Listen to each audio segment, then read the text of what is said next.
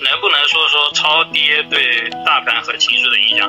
就像，嗯，就等于说指数吧，它对情绪是没有什么影响的，它就就把它当做指数品种好了。它涨嘛，指数也涨点；它跌嘛，指数也跌点。就是它对情绪没什么影响。现在情绪就是那那些抱团的趋势股嘛，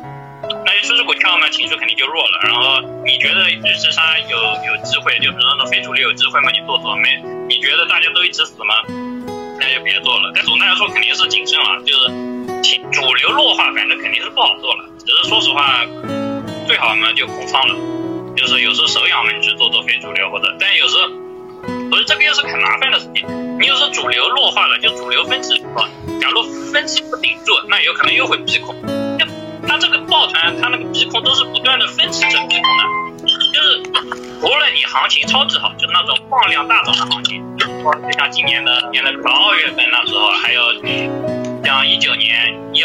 就是这种上升阶段，那个成交量爆起来，然后上升趋势，那么就是，那么就是直接是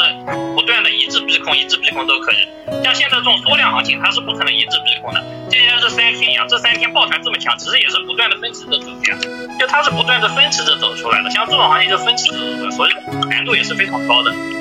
因为你分歧永远都不知道它到底是这条线是被核按钮呢，还是被承接起来。假如你们一直看我复盘的话，我今年一直在说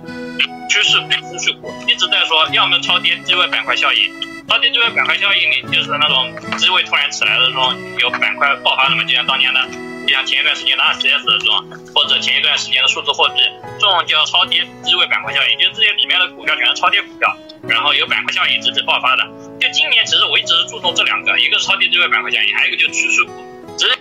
你会发现，就是这几个走妖的股票，航天长风我做过，就是那我只是说，只是没发现今年到现在的行情，真的就是资金疲弱，主流弱了，基本上就全都死了，情绪肯定差了。只有有时候好像说会打一个预期差，比如说，嗯，主流跳掉了，然后有一个板块效应点的非主流起来了，这个就，但这种都是打套利的，就是，